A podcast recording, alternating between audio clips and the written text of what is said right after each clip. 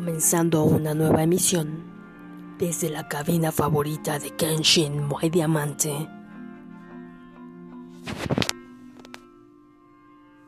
El miedo para lectura de libros en vivo.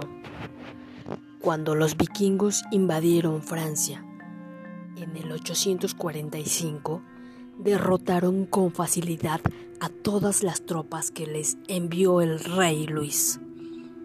Como el ejército del rey tenía una ventaja de 10 a 1, entre los francos corrió el mito que los vikingos no conocían el miedo. Claro que conocemos el miedo, dijo el jefe Ragnar, solo que no lo fomentamos. El miedo lleva a la servidumbre, la obediencia y la esclavitud, que es un destino mucho peor que morir en batalla.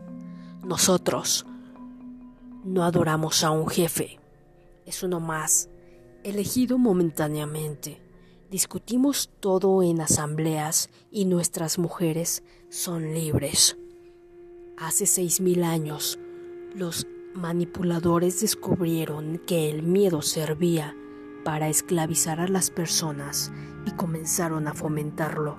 Ni siquiera debía ser un miedo a algo tangible es más, mejor que no lo fuese.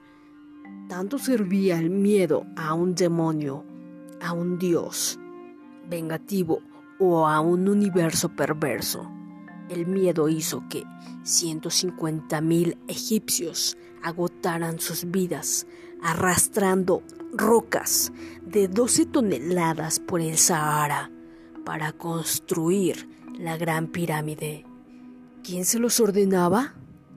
Un faraón, sus ministros y dos arquitectos.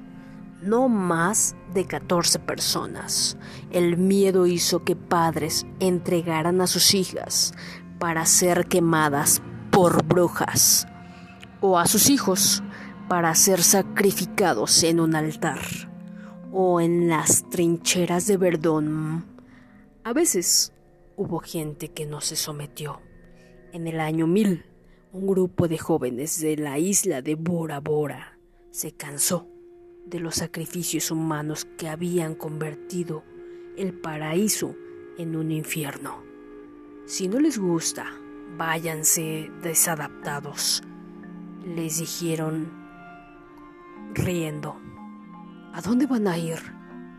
Pues cargaron un barco con comida y animales y se hicieron a la mar. Los van a matar las tormentas, los tiburones, la sed, les gritaron.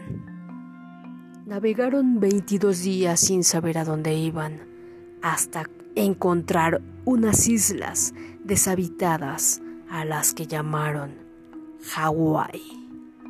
Antes de bajar, se prometieron que nunca más habrían sacrificios, que si alguien quería honrar un dios, que lo haga con flores.